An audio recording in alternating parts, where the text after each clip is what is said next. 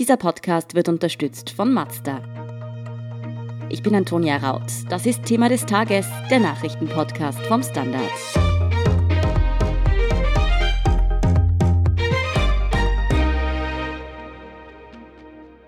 Die Corona-Infektionszahlen sind weiterhin so hoch, dass Österreichs Regierung mit Ende der Woche die Maßnahmen verschärft. Wie das aussehen soll, das hat Kanzler Kurz heute Montag in einer Pressekonferenz erläutert. Was wir ab Freitag noch dürfen und was nicht, wie die Regeln sogar unsere eigenen vier Wände betreffen und ob die neuen Maßnahmen einen erneuten Lockdown verhindern können, erklärt Rosa Winkler-Hermaden vom Standard. Rosa, es war wieder ein groß angekündigter Termin, der auch fast eine Stunde gedauert hat. Ganz kurz zusammengefasst, was ändert sich denn jetzt wirklich? Ja, es gab ja im Vorfeld schon einige Erwartungen bzw. Spekulationen, was denn da heute verkündet werden wird. Zum Beispiel gibt es ja immer noch keine einheitliche Vorverlegung der Sperrstunde auf 22 Uhr. Die gilt nur in drei westlichen Bundesländern. Aber um das schon mal vorwegzunehmen, die kommt nicht. Was verkündet wurde, ist, dass jetzt nur noch sechs Personen im Innenbereich bzw. zwölf Personen im Außenbereich aufeinandertreffen sollen. Sprich, Gruppen, mit denen man sich trifft, die dürfen eine gewisse Anzahl nicht übersteigen. Weitere Einschränkungen gibt es auch bei großen Veranstaltungen. Hier wurde die Zahl auf 1500 Personen im Outdoor-Bereich und auf 1000 Personen im Indoor-Bereich beschränkt. Außerdem dürfen keine Getränke und kein Essen mehr gereicht werden bei diesen Veranstaltungen. Also zum Beispiel in der Oper oder am Fußballplatz. Das waren die zwei Beispiele, die Bundeskanzler Sebastian Kurz heute genannt hat. Herausgestochen ist für mich ein bisschen diese Ankündigung mit, dass eben nur noch sechs Personen sich im privaten Bereich treffen dürfen. Was ist denn hier mit dem privaten Bereich gemeint? Ja, hier muss man genau aufpassen bei der Terminologie. Es gibt private Gruppentreffen, da sind nur noch sechs Personen erlaubt, aber für private Wohnräume gilt diese Regelung nicht. Also hier haben die Behörden keine Handhabe, das zu kontrollieren oder dagegen vorzugehen. Trotzdem wurde der Appell an die Bevölkerung gerichtet, sich an die Obergrenze zu halten und zu Hause keine großen Feiern zu veranstalten, also zu Hause maximal zu sechs auch zu sein.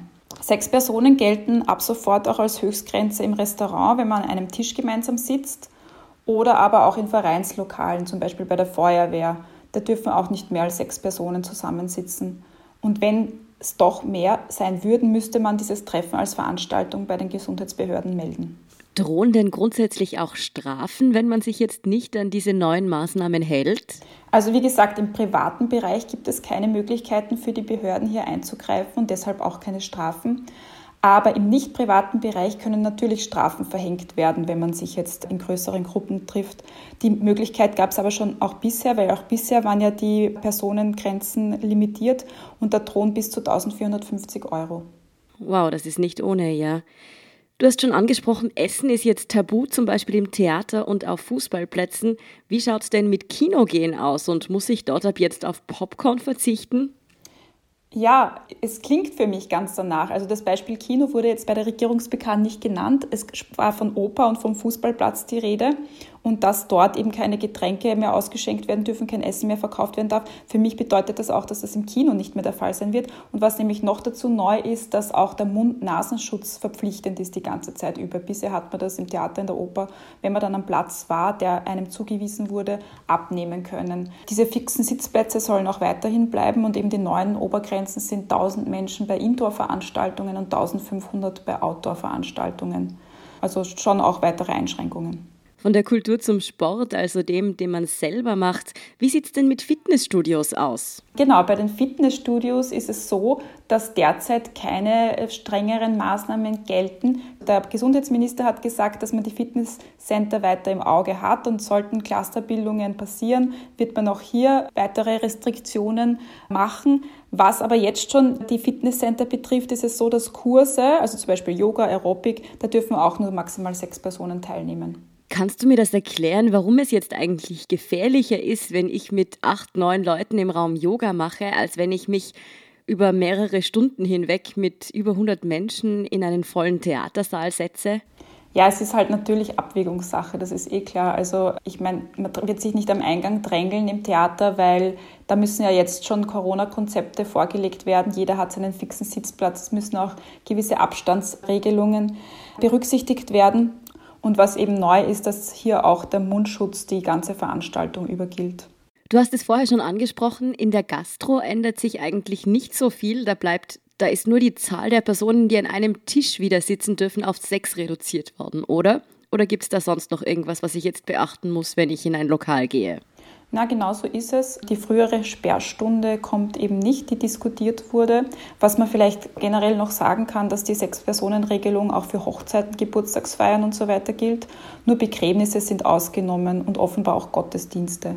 Wow, also auch bei einer Hochzeit dürfte ich nur wirklich im ganz kleinen Rahmen heiraten quasi. Genau, nur im kleinsten Rahmen, ja. Wie sieht es denn in den Schulen aus? Ändert sich hier was? Nein, vorerst nicht. Also der Vizekanzler Werner Kogler hat dazu Stellung genommen und hat gesagt, dass alles daran gesetzt wird, dass Schulen und Kindergärten weiterhin geöffnet bleiben können. Das hat ja große Auswirkungen, wenn es wieder Homeschooling geben würde etc. Einerseits auf die Wirtschaft, weil dann die betroffenen Eltern nicht mehr so verfügbar sind für den Arbeitsmarkt, aber natürlich auch für das soziale Gefüge innerhalb der Familien, weil es zu großen Stresssituationen führen kann. Also insofern ist wirklich das Bemühen da, die Schulen und die Kindergärten so lange wie möglich offen zu halten.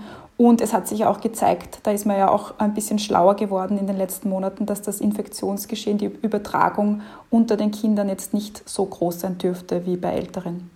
Gerade bei den Schulen, aber auch bei der Gastro, der Sperrstunde, einigen Dingen, die du jetzt schon angesprochen hast, da hat die Regierung jetzt ja auch den Ländern ermöglicht, dass sie da regional nachschärfen können, beziehungsweise dann auch wieder Maßnahmen aufheben. Was ist denn da jetzt eingeführt worden? Ein Beispiel ist der Umgang in den Pflegeheimen. Da ist es so, dass der Gesundheitsminister angekündigt hat, dass man hier wieder mehr tun muss, um die vulnerable Gruppe zu schützen, weil er eben merkt, dass das Alter der Infizierten schon langsam wieder steigt. Also im Sommer war man da bei sehr jungen Leuten war der Coronavirus sehr verbreitet. Jetzt steigt das Alter schon langsam wieder und auch die Älteren sind betroffen. Und ähm, was bundesweite Maßnahmen betrifft, ist es, dass hier Konzepte erarbeitet werden, was zum Beispiel den Zugang betrifft zu Pflegeheimen, also den Zugang von Personen, die zum Beispiel auf Besuch kommen. Aber hier hat er gemeint, die Länder werden da auch Regelungen noch nachreichen. Also das ist ein Beispiel, wo die Länder mehr Maßnahmen ergreifen, als die jetzt vom Bund vorgegeben wird. In Wien hört man, soll es zum Beispiel so sein, dass Corona-Schnelltests kommen. Also wenn man ein, eine Person besuchen will im Altenheim, im Pflegeheim, dann muss man vorher sich einem Schnelltest unterziehen, um, um überhaupt das Gebäude betreten zu dürfen. Neben diesen Maßnahmen im Pflege- und Gesundheitsbereich sollen ja auch Alkoholverbote, Maskenpflicht und unter Umständen sogar Schulschließungen auf Länder- und Regionenebene möglich sein. Irgendwie klingt es für mich ein bisschen so, als würde es der Kanzler den Landeshauptleuten überlassen, hier die unpopulären Maßnahmen dann wirklich zu entscheiden. Wie kommt dir das denn vor?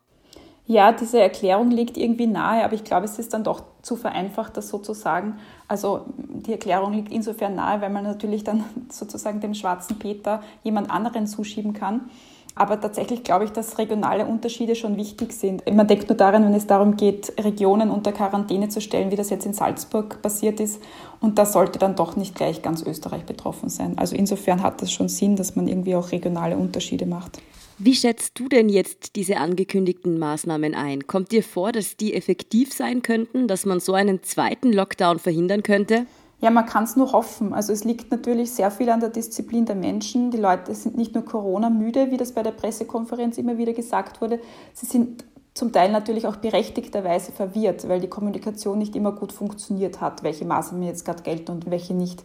Ich glaube auch, dass es ein Fehler war, zwischenzeitlich im Sommer von der Maskenpflicht abzurücken. Also da war es sozusagen aus den Augen, aus dem Sinn. Die Menschen hatten im Sommer das Gefühl, Corona ist gar nicht mehr so präsent, weil man eh wieder ohne Mund-Nasenschutz auskommt. Und jetzt ist es so, dass wir wieder ein exponentielles Wachstum haben und es wird nur gelingen, das zu stoppen, wenn wirklich alle mitmachen. Und es ist irgendwie schade, dass es so weit gekommen ist, dass diese Verwirrung unter den Menschen da ist, weil dann sonst wäre es viel einfacher natürlich, da jetzt wieder an die Menschen zu appellieren und sie auch wieder ins Boot zu holen, mitzumachen bei all diesen Maßnahmen. Ja, da kann man nur hoffen, dass die Österreicherinnen und Österreicher trotz verständlicher Corona-Müdigkeit das jetzt alles noch ernst nehmen. Danke, Rosa Winkler-Herr Madden, für diesen Überblick über die Maßnahmen der Bundesregierung. Sehr gerne, danke für die Fragen. Wir sind gleich zurück.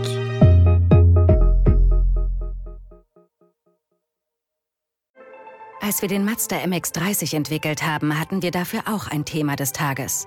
Ihr Leben.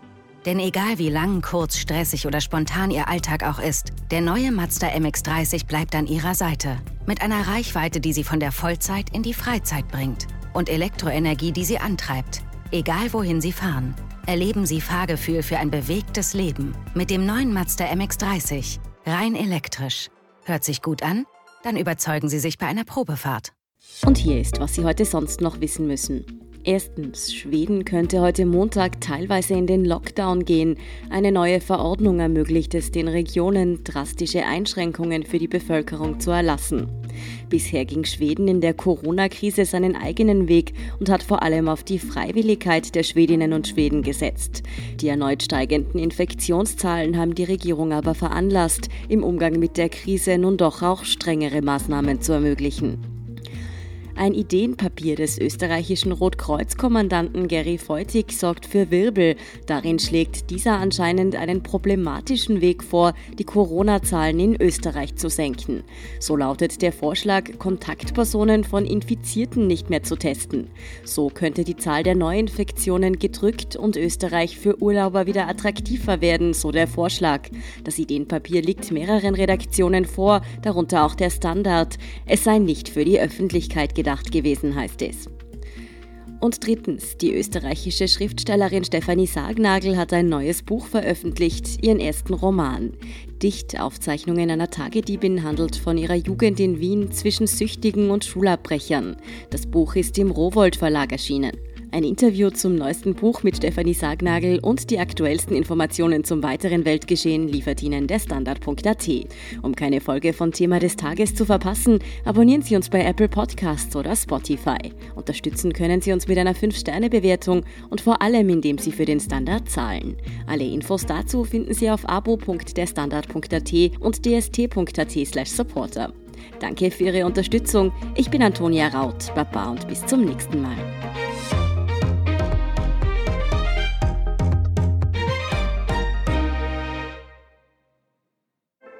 Als wir den Mazda MX30 entwickelt haben, hatten wir dafür auch ein Thema des Tages.